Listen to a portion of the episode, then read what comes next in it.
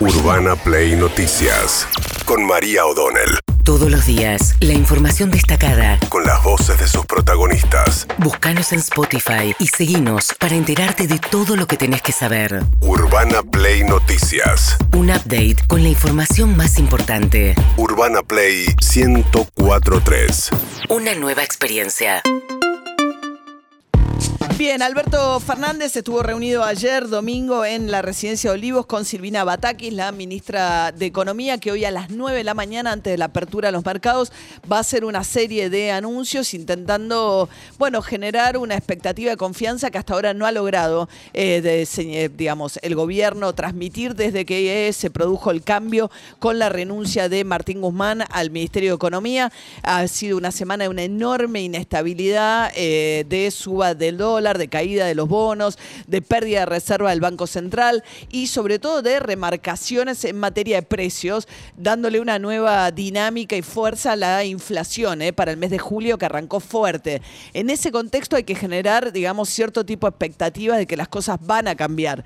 Alberto Fernández diciendo que bueno, que ahora la coalición de gobierno y su relación con Cristina Fernández Kirchner y Sergio Massa está funcionando de otra manera. Hay un momento en que todos nos damos cuenta que tenemos un común denominador que nos une. Puedo tener diferencias con Cristina, pero en lo sustancial no las tengo las diferencias. Yo sé que ella representa los mismos intereses que yo. Puedo tener diferencias sobre cómo implementar una medida o cómo implementar otra, pero no en lo sustancial. Ha habido en estos últimos tiempos discursos más vehementes y discursos más contemplativos. Yo creo que estamos viviendo un momento tan particular del mundo que cuanto más cuidadosos seamos en las palabras y en los análisis, mejor va a ser. Para no predisponer a la gente en el sentido de que se está viviendo un momento de turbulencia que por ahí no está. Ahí Alberto Fernández diciendo lo sustancial no tenemos diferencias con Cristina Kirchner. Recordemos que el sábado de la semana pasada se jugaba el futuro de la coalición y del gobierno de Alberto Fernández en que Alberto Fernández se negaba a discar el teléfono y llamar a Cristina Fernández Kirchner a pesar de que sus colaboradores más cercanos le decían no tenés margen para cortarte solo, llamala a Cristina Kirchner, llamala a Cristina Kirchner. Bien, eh, y Cristina Kirchner el viernes en el acto en el Calafate para ser Cristina Kirchner, porque hay que compararlo con sí misma, eh, tuvo algún mensaje también más conciliatorio. Créanme, yo quiero ayudar, pero ayudar no es callarse la boca y esconder la mugre abajo de la alfombra. No, no, no. Así no se ayuda. Se ayuda diciendo la verdad. Y si estamos equivocados y si estoy equivocada, que me convenzan. Pero no a fuerza de no, no, no hay que decir eso porque. Eh, no, no, no, no. A mí con argumentos y razones me llevan a cualquier lado. A las trompadas y a cachetadas, a ninguno que lo sepan todos y todas. Bien, había dicho antes, ¿no? Máximo Kirchner dice, se quejaban de Cristina y al final la tuvieron que ir a buscar para que otra vez venga a dar la cara. El problema para mí, y es parte del ruido también perdurable en los mercados, más allá que Alberto Fernández habló de intentos de desestabilización el fin de semana, es que Cristina Kirchner, y escúchenla, en este discurso que fue más conciliador, dice y ratifica, por primera vez lo dice en público, que ella está en contra del acuerdo con el Fondo Monetario. Con lo cual significa que no, si, si Batakis dijo que va a aplicar el acuerdo con el Fondo Monetario, entonces quiere decir que Cristina Cristina Kirchner está, en, contra de las metas fiscales, por ejemplo. A ver, ¿qué dijo Cristina Kirchner? Cuando fueron las diferencias que mantuvimos por las condiciones en las cuales se acordó con el Fondo Monetario Internacional, todo el arco político de la oposición, todo el periodismo en general, todo el establishment económico salió a hablar de la racionalidad del ministro de Economía. ¿Y quién era? La irracional. Creo que más que apoyar lo que hacía el ministro, la cuestión era medio enfrentarnos a los que no estábamos de acuerdo con eso, por esto que acabo de decir, esta cosa de no discutir políticas en la Argentina, sino discutir personas. Bien, Cristina Kirchner diciendo que estuvo en contra del acuerdo tal como lo eh, firmó eh, Martín Guzmán con el Fondo Monetario. Se esperan anuncios, decíamos, para las 9 de la mañana. Está hablando ahora mismo el jefe de gabinete, Juan Mansur, eh, en, la, en el ingreso a Casa Rosada. A ver. 7 de la mañana, tempranito, como llega. Como llega, ¿no? Mansur el Tucumano, claro. El problema de Cristina Fernández de Kirchner es que forma parte, por lo que dijo Máximo, lo que dijo ella, forma parte del, problema y de la solución también. A seguir, y hoy a las 9 de la mañana, la ministra Bataki junto con otros eh, ministros eh, van a anunciar los primeros lineamientos y las primeras acciones en materia económica. Así ¿Con que bueno, esperemos. ¿Con qué objetivo? ¿El dólar, la inflación? Buscar eh, generar confianza en la Argentina en un contexto complejo y difícil a nivel internacional. Todos sabemos lo, lo que está pasando, que es de público conocimiento, y bueno, y en ese contexto generar la, la confianza necesaria para, para seguir adelante. Esto creo que son los grandes, Bien. los grandes Planteando puntos. ¿no? Mansur, lógicamente, lo que falta es confianza de respecto también del rumbo del gobierno, a, esta, a este acercamiento entre Alberto Fernández y Cristina Fernández de Kirchner de los últimos días. Se sumó también Sergio Massa, la tercera pata de la coalición, el presidente de la Cámara de Diputados, que en algún momento durante la crisis del fin de semana estuvo a punto de ingresar al gobierno, al Poder Ejecutivo, pero después permanece en la Cámara de Diputados, aunque muy activo en las Fue una semana que obviamente por ahí, por la forma en que se dio la salida del ministro, eh, de alguna manera nos puso a todos en alerta de que a veces las mezquindades individuales terminan poniendo en riesgo lo colectivo, ¿no? Y creo que tenemos que tener la capacidad de saber separar la paja del trigo, correr eh, a aquellos que actúan con mezquindad individual y, y trabajar de, de manera colectiva entendiendo que tenemos un, un contrato, eh, un sueño, la esperanza de millones de argentinos Bien, eh, hablando con algo de autocrítica, ¿no? Diciendo, estamos bailando arriba del Titanic, digo yo, que era un poco lo que me parece que en un momento se dieron cuenta que estaban haciendo los tres.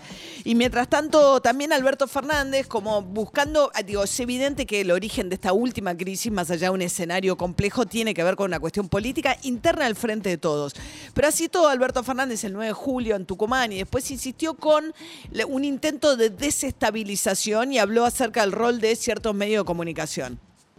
Venimos soportando en los últimos meses, pero sobre todo de manera pública y feroz, en la última semana, una embestida de los grupos concentrados poderosos que quieren quedarse con toda la renta, que quieren provocar una devaluación y maximizar sus ganancias con la codicia de siempre. Se aprovecharon de la pandemia y se quieren aprovechar ahora de la guerra. Son los mismos de siempre que siembran el desánimo, temor, rumores, que buscan vernos desunidos, que generan enfrentamientos, porque es en ese clima de desánimo, de violencia, de incertidumbre, donde ellos ganan millones. Con nuestras tristezas, ellos amasan fortunas en paraísos fiscales. Bien, buscan vernos desunidos, estaban desunidos, Sí. digamos, no es que buscaban verlos desunidos, eh, durante tres meses no hablaron por teléfono Alberto Fernández y Cristina Fernández de Kirchner, pero de todas maneras es cierto, yo vi la tapa de ayer de Clarín, no sé si veían, de una marcha, está bien, empujada por la oposición, el banderazo, el argentinazo del sábado Sí. por el 9 de julio, fue una marcha, digamos, no era una marcha, y se ve en foto principal del diario contra las rejas, con una imagen muy de 2001, ¿no? Esa idea de él que se vayan todos, que yo creo que es una imagen que no refleja bien lo que pasó en la plaza, que fue una manifestación de un sector de la oposición, ni siquiera de las marchas más, popul- más, más eh, concurridas ni nutridas, pero la idea de la gente contra la reja, ¿no? Eh, buscando... Fíjate que en la previa a esa marcha, ese banderazo, la- Sí. los que marcharon fue la izquierda.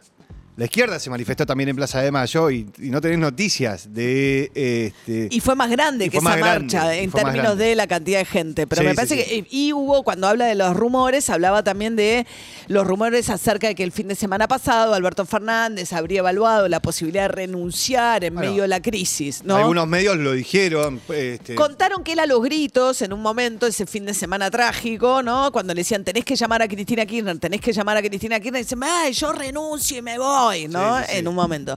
Lo cual este, generó, una cosa es traslucir un estado de ánimo con una cosa fehaciente de si Alberto Fernández realmente pensó en renunciar, pero de todas maneras que el presidente lo diga en algún momento muestra una situación muy y extremadamente delicada. Mientras tanto, Pepe Mujica, lo entrevistamos con Ernesto Tenemón para el programa que hacemos juntos en la CNN, al expresidente del Uruguay en su eh, chacra. Eh, muy sencilla. Yo te digo, iba preparada porque uno escucha sobre la sencillez y la simpleza. Eh, digo, es de una austeridad, es de una sencillez, es un, un- Sí.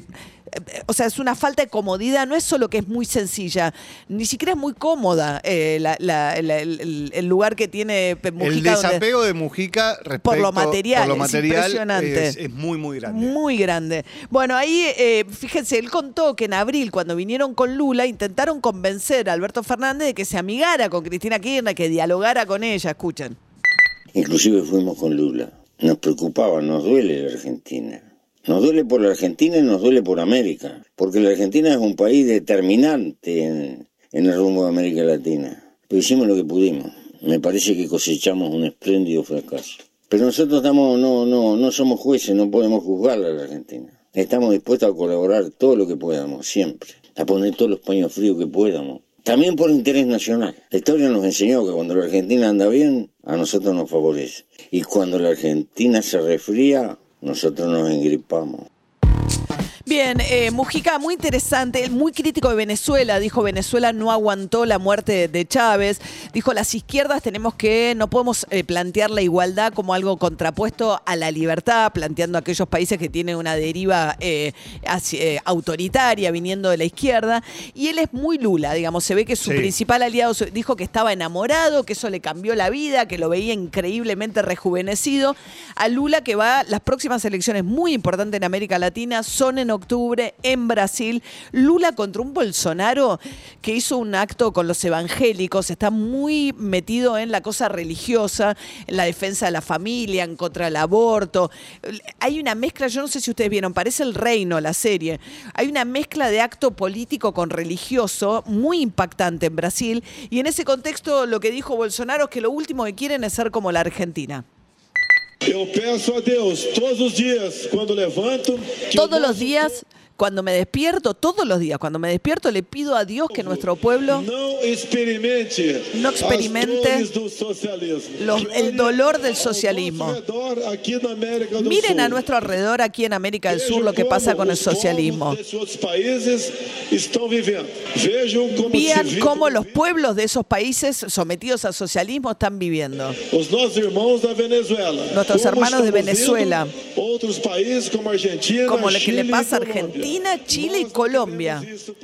No queremos eso para Brasil. Metió en la misma bolsa a Gabriel Boric en Chile, a Gustavo Petro, que acaba de ganar por primera vez la izquierda en Colombia y todavía no asumió, a Alberto Fernández y a este, Maduro, Nicolás Maduro, en Venezuela. Bueno, muy bien, tenemos una más. eh, voy a cerrar con una más. Eh, Cristina Fernández dijo que no iba a revolear ministros en su aparición el viernes en el Calafate, pero y elogió una cosa al gobierno. Fue muy crítica de la política de desarrollo social. Dijo, nosotros lo hicimos mejor. Volveremos mejores, no sé. Dijo que ella critica cómo se hace la entrega de planes sociales porque ella lo supo hacer mejor y habló bien del previaje. A ver. El previaje, en términos fiscales, es una política de expansión. Y en términos monetarios es emisiva porque yo gasto 100 y me dan 50 más. Entonces, si todos vemos como una política, o sea, no condenemos a las cosas per se dogmáticamente, veamos dónde están bien y dónde están mal. Alejémonos de los dogmas, no son buenos, ni de los de derecha, ni de los de la izquierda, ni de ningún otro. Bien, claro, lo que pasa es que son como los lardo- dardos envenenados de Cristina Kirchner. Por un lado, es decir, le habla bien de la política de previaje, pero por otro lado está defendiendo el déficit. Y la Sí, gran claro. discusión es si el país tiene que tener o no déficit, porque el Fondo Monetario y Batakis y Alberto Fernández y antes Guzmán creen que Argentina tiene que bajar el déficit y dejar de emitir. Y ella venía defendiendo el déficit de aerolíneas argentinas en esta frase. Venía diciendo, todos critican el déficit de, de aerolíneas, pero nadie se da cuenta de lo que genera en actividad en materia turística. Bueno, veremos. 9 de la mañana anuncios en Olivos con Silvina Batakis, la nueva ministra, la nueva, bueno, llevo una semana ya, ministra de Economía. Urbana Play Noticias.